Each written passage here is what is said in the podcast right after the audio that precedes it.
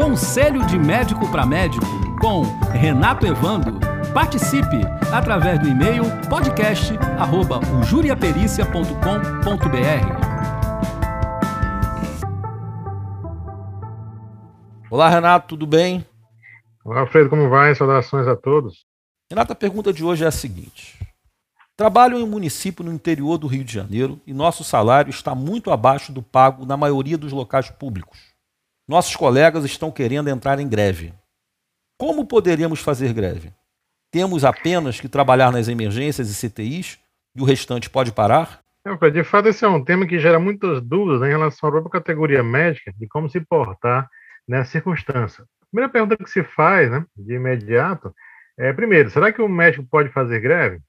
E a segunda pergunta, como consequência, se puder fazer, como deverá ser feita essa greve? Né?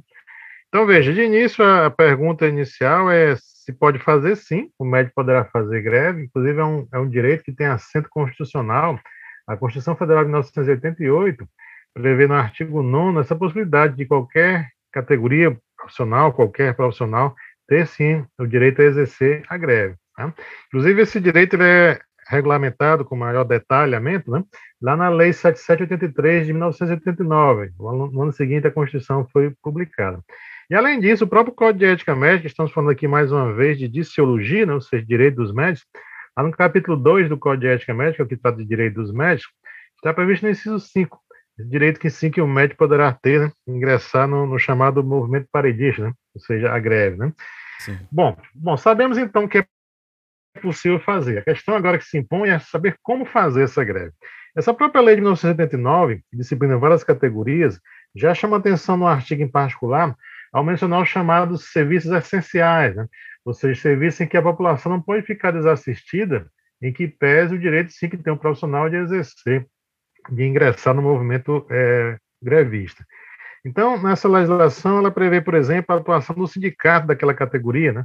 No caso aqui, o sindicato dos médicos deverá é, servir como uma, uma, uma intermediação né, em relação ao, ao, ao, patrão, né, aos dirigentes daquela unidade, e a própria categoria médica, o próprio grupo de médicos que está deliberando pela greve. Então, o sindicato deverá ser, sim, instado né, a participar desse, desse momento, Inclusive, é, verificando no estatuto do sindicato o que, que ele deverá disciplinar em situações como, por exemplo, a convocação dos médicos. Né? Como é que os médicos são convocados para se reunir em assembleia para deliberar oficialmente se não ingressar ou não em greve. Segundo, o quórum, né? qual vai ser a quantidade mínima de médicos que deverão participar dessa assembleia para, de fato, decidir se haverá ou não a greve. E um outro momento também que nem sempre é lembrado, que é a cessação da greve. Da mesma forma que existe uma assembleia para iniciar uma greve, deverá existir uma outra para também não deixar de existir, portanto, aquele movimento paredista, tá? Então, tudo isso aí deverá ser intermediado pelo, pelo sindicato, no caso aqui, o Sindicato dos Médicos. Naturalmente, o CRM também tem é, interesse né, em acompanhar esses movimentos, né, até porque vai disciplinar, vai saber os limites éticos né, do exercício desse direito de, de greve.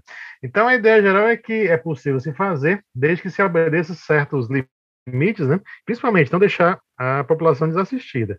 Questões como, por exemplo, a quantidade mínima de, eh, de médicos deverão continuar dando assistência, né, independente de estar ou não em greve. Né. É preciso também compor uma comissão de negociação ou seja, médicos que vão é, negociar, tentar negociar com, com, os patrões, né, com os dirigentes, tentar chegar a um bom termo, né?